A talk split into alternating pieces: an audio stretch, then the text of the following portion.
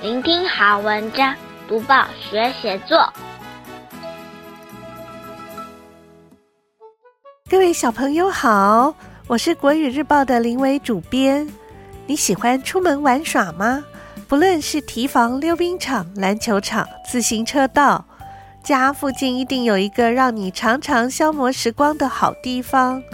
让我们来听听看小作家向大家介绍自己的秘密基地吧。作者是刘恩祥，台中市北屯区军工国小四年级的小朋友。我们会介绍这篇有趣的文章，还有段落重点赏析以及幻想的写作技巧。先念这篇文章给大家听：独家快乐基地。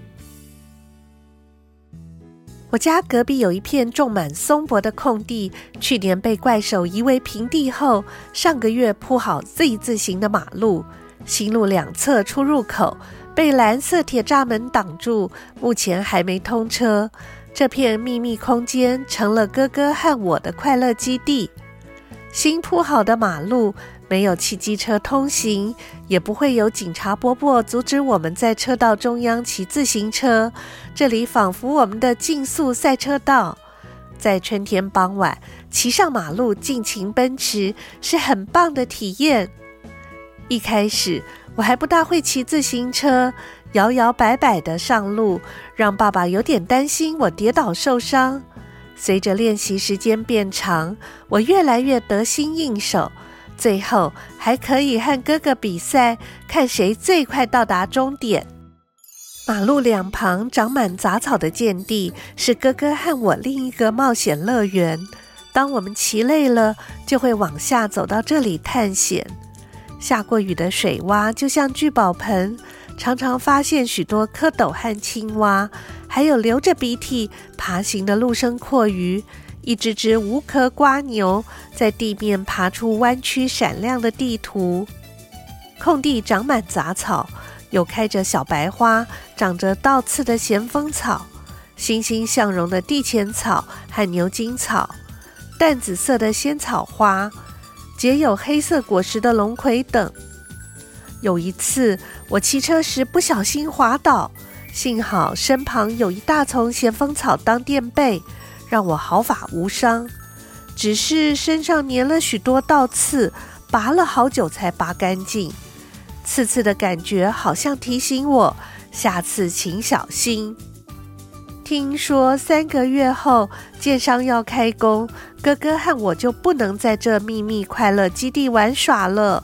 我要珍惜和他共度的美好时光。开小小报纸。开启大大眼界。现在我们一起来看一看，要写这篇文章段落该怎么安排。第一段，小作家家附近的马路还没通车，成了哥哥和他的秘密快乐基地。第二段，新铺好的马路尚未通行，可以尽情奔驰。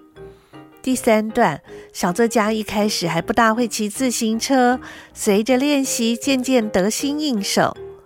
第四段，马路两旁长满杂草的见地，是兄弟俩第一个冒险乐园。第五段，空地长了许多植物，某次小作家骑车不小心滑倒时，幸亏有咸丰草垫背而毫发无伤。最后一段，听说三个月后建商开工，无法继续在秘密基地里玩耍了，小作家决定好好珍惜美好时光。解析完每一段在写什么，现在我们一起来赏析。今天的小作家记录他和哥哥在附近新铺好的路段游玩的快乐时光。平时很少有人走动的地方，特别适合作为冒险试胆的场所。不过，大家如果到这类地方，千万小心自己的安全哦。这种人迹罕至的地方，通常会用荒烟蔓草来形容。也就是说，这片空旷的土地上弥漫着雾气，而且杂草丛生。在你的印象中，家附近或者是校园里比较偏僻的角落，是不是就有一大片野草，还开着小白花？那很可能就是咸丰草哦。在台湾几乎随处可见的咸丰草，可是有大功用哦。咸丰草在美洲、非洲、亚洲和大洋洲都有被当作药材使用的记载。在台湾，它也是很有名的草药。夏天的时候，许多人常喝的消暑退火的青草茶，咸丰草就是其中一项原料呢。由于咸丰草开花时间长，花粉也多，可以作为蜜蜂采蜜的蜜源植物。于是多年前，蜂农从琉球引进台湾繁殖，但也因为它的生命力很强，对干旱、水患或空气污染都很有抵抗力。现在已经遍布台湾海拔一千公尺以下的农地、果园或马路边。小作家也提到地钱草，因为它有五片白色花瓣，很像梅花，所以又称点地梅。他喜欢温暖潮湿的生活环境，台湾东北角的福隆海边是他的大本营。由于地钱草气味浓厚，有人把它种在家中的庭院，用来驱除跳蚤和蚊虫。小作家提到的另外一种野草牛筋草，因为根部非常发达，又深入土壤，要费很大的力气才可以连根拔起，坚韧的程度像牛筋一样，于是叫牛筋草。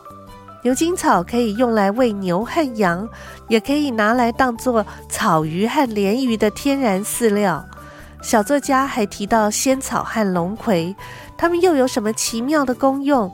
你不妨找找资料，也可以写成文章告诉大家哦。多读报，多开窍；早读报，早开窍；天天读报，不怕不开窍。要跟大家说一说什么写作的小技巧呢？今天要说的是幻想的写作技巧。你的脑海中常常会蹦出天马行空的想象吗？看着电视里的古装剧，或者是动画里的异世界场景，你也会想象自己是其中的一份子吗？其实这种有趣的幻想也可以用来写作文哦。当然，写作文不是胡乱编故事。如果能够将生活中的所见所闻灵活地转变成不同的概念，赋予文字新的生命，不仅能够增加文章的趣味性，甚至能够让读者佩服你巧妙的想象力呢。小作家来到长满杂草的冒险乐园，像是开启了一扇通往新世界的大门。他用未知的心情探索这个别有洞天的环境。一个水洼就是一个汇聚生命的小小生态系，地上的蛞蝓和瓜牛也能画出属于自己的闪亮地图，就连保护小作家免于受伤的咸丰草，都好像有着神秘的力量对他说：“下次请小心，别受伤了。”你看，这种美好的幻想世界是不是很可爱呢？下一次爸爸妈妈带你去爬山的时候，观察树枝随风摆荡的样子，或者是水珠在叶脉上滚动的模样，相信你都能够从中获得特别的灵感。如果在路上碰到小猫小狗，你说不定也可以和他们对话哦。从这篇文章可以知道，小作家和哥哥因为家隔壁有块空地，享受一段有秘密基地的美好时光。林良爷爷在国语日报社出的《雨天的心情》这本书里，就有一篇文章叫《空地》。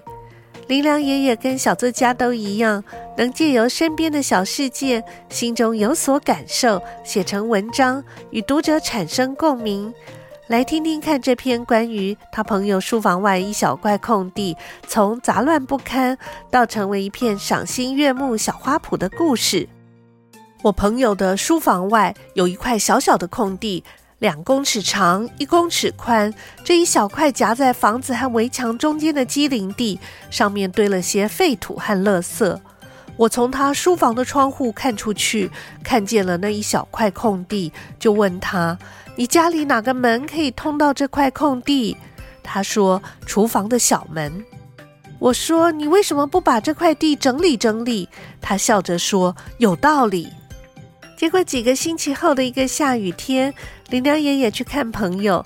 朋友打开书房的窗户说：“你看看。”林良爷爷站在窗边，低头一看，那块空地上的垃圾已经都搬走，泥土也都铲平了，空地上还摆了三盆观叶植物。